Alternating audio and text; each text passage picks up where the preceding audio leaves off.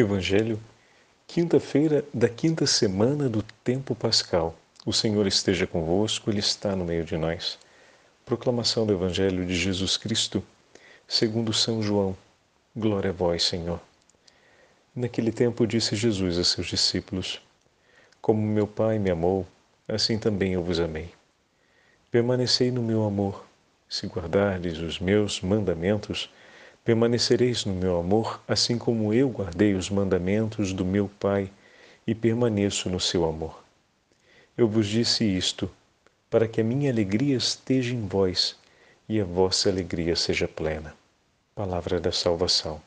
Glória a vós, Senhor. Quinta-feira da quinta semana do tempo pascal, em nome do Pai, do Filho e do Espírito Santo. Amém. Queridos irmãos e irmãs, a Santa Liturgia nos dá graça de continuarmos no 15 capítulo do Evangelho de São João. E depois do discurso da videira, o Senhor diz a seus discípulos: Como meu Pai me amou, assim também eu vos amei. O que significa que, com o mesmo amor com que o Filho foi amado, ele amou-nos. E ele diz: Esse amor que eu entreguei por vós. Permanecei no meu amor. E a forma de permanecermos unidos a Ele, a forma de permanecermos no seu amor, é guardando os seus mandamentos, guardando as suas palavras. Bom, ontem falávamos a respeito da videira e aqui poderíamos retornar no Evangelho de ontem, sendo acompanhados pelo comentário de São Cirilo de Alexandria, bispo, que escreve essas páginas a respeito da comunhão entre o discípulo e o Senhor, ou seja, da união entre a videira e seus ramos. A adesão a esta videira nasce da boa vontade. A união da videira conosco procede do seu afeto e natureza. Foi de fato pela boa vontade que nós nos unimos, nos aproximamos, perdão, de Cristo, mediante a fé.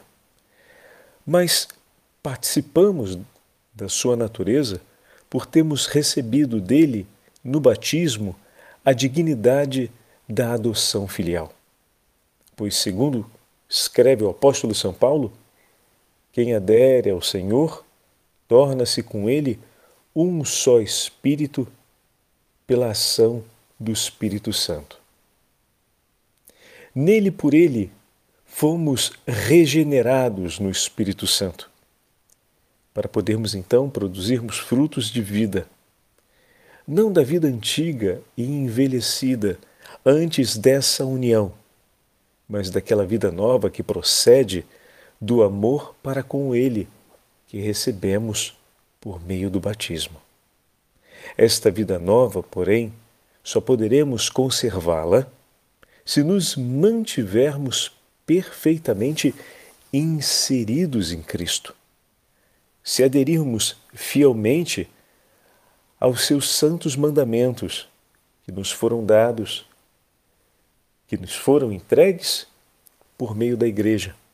Se guardarmos com solicitude esse título de nobreza adquirida, e se não perdermos, permitirmos que se entristeça o Espírito que habita em nós, quer dizer, Deus que por Ele mora em nós. Assim, como a raiz faz chegar aos ramos a sua seiva natural, também o unigênito de Deus, Cristo Jesus, concede aos homens, sobretudo aos que lhe estão unidos pela fé, o seu Espírito. Ele os conduz à santidade, comunicando-lhes a afinidade parentesco com sua natureza e a do Pai alimentando-os na piedade e dando-lhes a sabedoria de toda virtude e bondade. Essas palavras se unem àquela que o beato Columba Barmion Abade nos escreve falando sobre a nossa vida em Cristo. Acabamos de ouvir a respeito do Espírito Santo que nos é concedido para que se mantenha essa aliança. E a missão do Espírito Santo, como sabemos, é não apenas recordar aquilo que o Senhor nos ensinou, mas atuar, ou seja, levar-nos a viver aquilo que foi ensinado por Cristo. A nossa santidade, escreve o Beato Columbo Marmion, é de ordem essencialmente sobrenatural e isso devemos declarar. Nem reunindo todos os esforços da natureza, se pode produzir um ato sobrenatural, um ato que tenha qualquer proporção com o nosso fim, o qual é a visão beatífica da adorável Trindade. Nenhum ato humano sem o socorro da graça ele é capaz disso. Mas Deus, que realizou todas as suas obras com infinita sabedoria, ele deu-nos, na graça, o meio de realizar em nós os seus desígnios divinos. Olha que belo! Sem a graça, e essa graça só vem de Deus, sem a graça, somos incapazes de fazer, seja o que for, para atingir ao nosso objetivo sobrenatural, sermos santos. São Paulo diz-nos que sem ela, ou seja, sem a graça, nem podemos ter um pensamento bom sequer, que nos seja atribuído como digno da eterna beatitude. Então, pensamentos bons que sejam dignos da vida eterna não é possível sem a graça de Deus. É o eco da palavra de Cristo sem mim, nada podeis fazer. É verdade. Não podeis alcançar o fim supremo da santidade para a qual estáis chamados. Não podeis tornar-vos santos.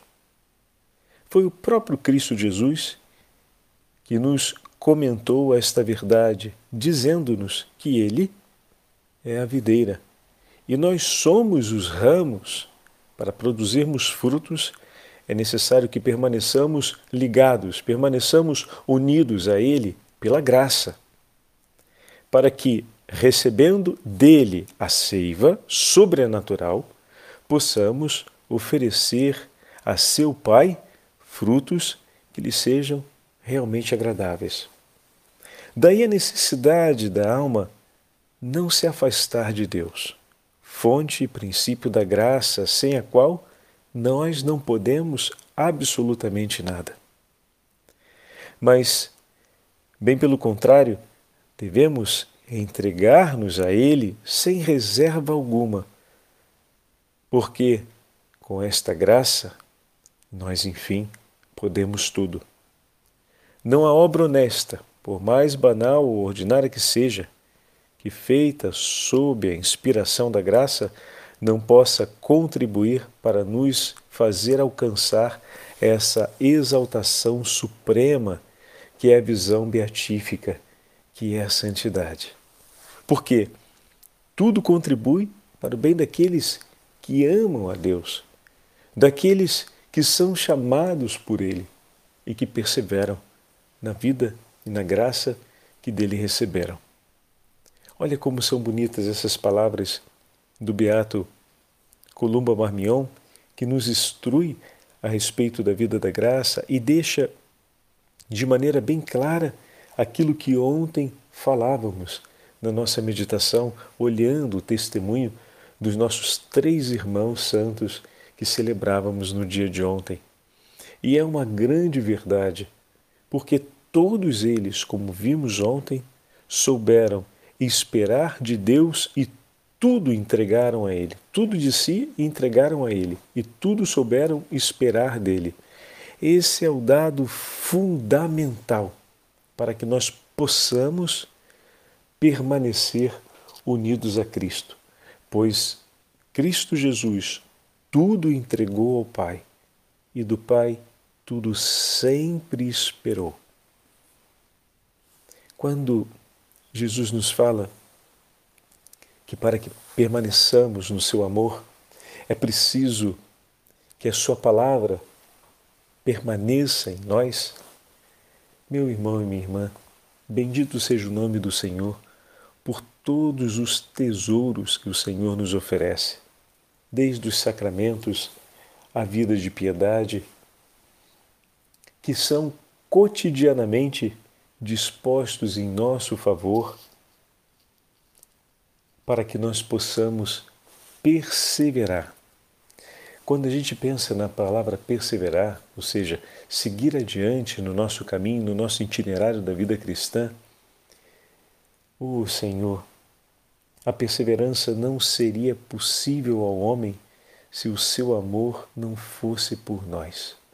Por isso te bendizemos infinitamente, porque o nosso coração deseja a sua companhia e a sua presença.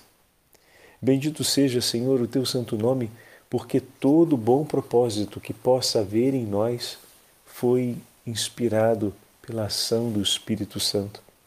Por isso te pedimos, Senhor, sustenta a obra começada por Suas mãos, para que a nossa alegria seja plena, porque vivemos por Ti e em Ti. Que a nossa alegria seja plena, porque a nossa vida está em Suas mãos e o Senhor, por nós, entrega todo o amor que recebeu do Pai. Meu irmão, minha irmã, o necessário para a santidade já está disposto em seu favor. É preciso que você peça e que recebendo você cuide e que cuidando você viva aquilo que o Senhor te ofereceu.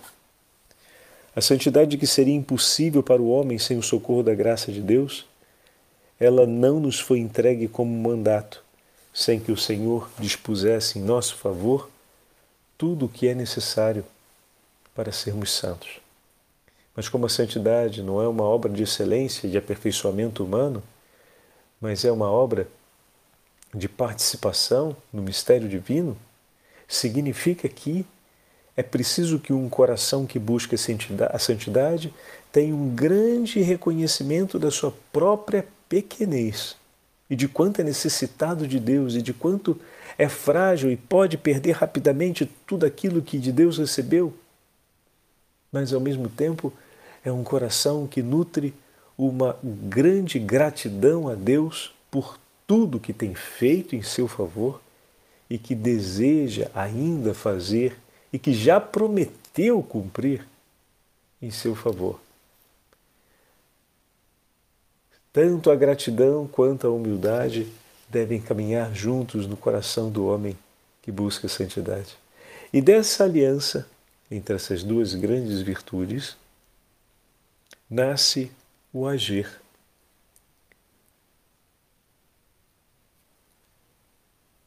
O coração do filho sempre foi grato por tudo que recebeu do pai e sempre humildemente reconheceu que tudo o que tem veio dele.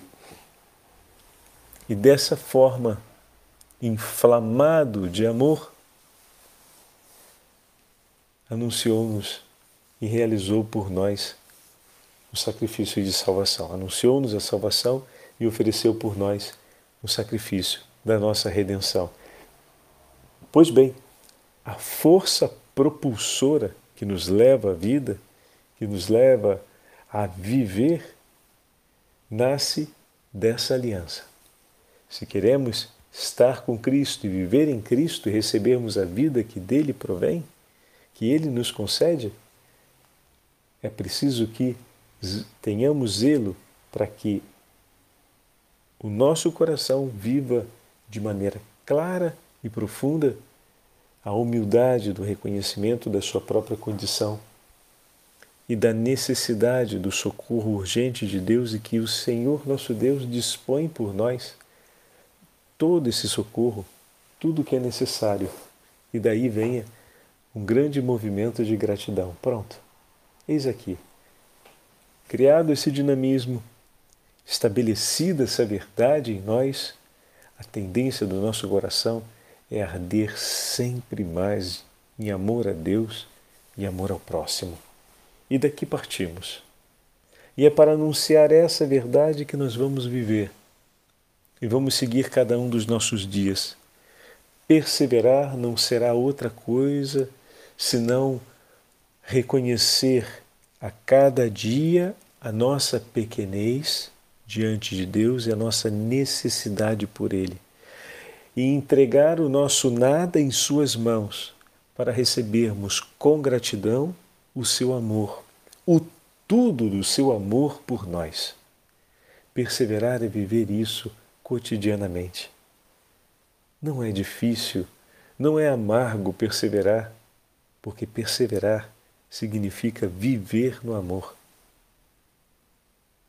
Que o nosso bom Deus, pela ação do Espírito Santo, pela intercessão dos santos e dos anjos, venha em nosso socorro e nos acompanhe a cada dia para que a nossa perseverança seja intensa e que a vitalidade dos nossos dias se revele em Cristo, porque permanecendo nele, ofereceremos ao mundo a vida que dele recebemos. O Senhor esteja convosco, Ele está no meio de nós. Pela intercessão da Beatíssima Virgem Maria, de São Miguel Arcanjo e de São José, abençoe-vos o Deus Todo-Poderoso, Pai, Filho e Espírito Santo. Amém.